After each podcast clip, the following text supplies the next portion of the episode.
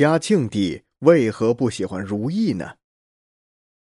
如意长条而一端弯曲，是一种古代器物的名称。我国很早以前就有了。如意可以用各种材料制成，比如骨、竹、木、角、石、玉、铁、铜等等。由于其一端弯曲，像手一般，最早被用作抓挠。到了西汉的时候，如意具有了吉祥的含义，比如汉高祖刘邦与戚夫人生的儿子就取名为如意。魏晋南北朝时期时，佛教的僧侣和文人雅士开始广泛使用如意，并加深了如意吉祥美好、聪慧睿智的含义。到了清朝，如意早已成为了皇宫里皇上、后妃把玩之物。宝座旁、寝殿中均摆有如意，以示吉祥顺心。清代的皇帝、皇后还经常用如意作为赏赐王公大臣之物。然而，如此吉祥美好之物，却也不是人人都喜欢。清朝的嘉庆皇帝就公然表示自己不喜欢如意。按照满族的老风俗，凡是到了过年过节的时候，王公大臣以及在外省的总督、巡抚等封疆大吏都要向皇上进献如意，以表示吉祥如意的美好祝愿。满族人入关进京之后，这种老风俗仍然保持下来，没有改变。可是到了嘉庆朝，这种老风俗竟一下子被宫中下谕给禁止了。谕旨中说：“诸臣以为如意，在朕观之，专不如意也。”当时朝廷上上下下都不知道皇帝进献如意究竟是什么名堂，而如此寓意的吉祥之物，嘉庆帝为什么就不喜欢呢？其实这其中确有奥妙。雍正帝在位时，乾隆帝的第二子出生。这个婴儿是乾隆帝嫡福晋所生。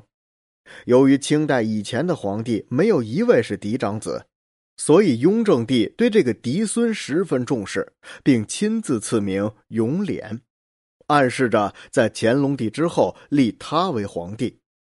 于是，乾隆帝即位后，就马上将传位于永琏的诏书放在了正大光明匾后。可是永琏只活了九年，便离开了人世。其后不久，皇后又生下了皇七子永琮。一心想完成先祖遗愿的乾隆帝，马上决定立这位嫡子为太子。谁知传位的诏书刚放到正大光明匾后，两岁的永琮也离开了人间。连丧两子的乾隆帝再也不敢立嫡子为太子。更不敢将传位诏书放在正大光明匾后边了。对于立储一事，皇室里谈虎色变。到乾隆帝晚年，他的诸皇子中，有的已经死去，有的对当皇帝根本不感兴趣，还有的生怕招来杀身之祸，因此大家都对皇位敬而远之。于是乾隆皇帝就在庶出的皇子中选择了忠厚老实的永琰作为继承者。为了不让老天夺走他这个儿子，乾隆帝对立永琰为太子之事一直是秘而不宣，直到即将禅位前一年才正式公之于众。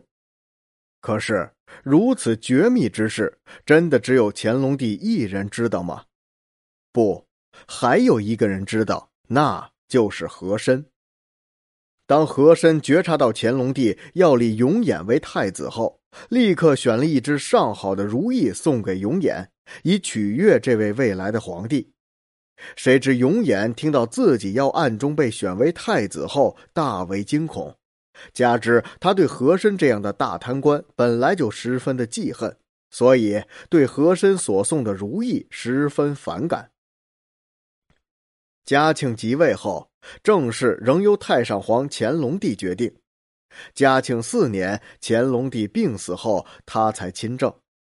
亲政后的第六天，他就逮捕了和珅，超出的家财约价值白银八亿两，相当于清政府二十年的财政收入。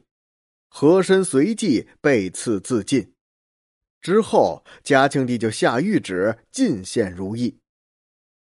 如此不明真相的人们，还以为嘉庆帝下狱进献如意是要崇尚节俭、杜绝奢侈，其实只是他对如意的一种厌恶罢了。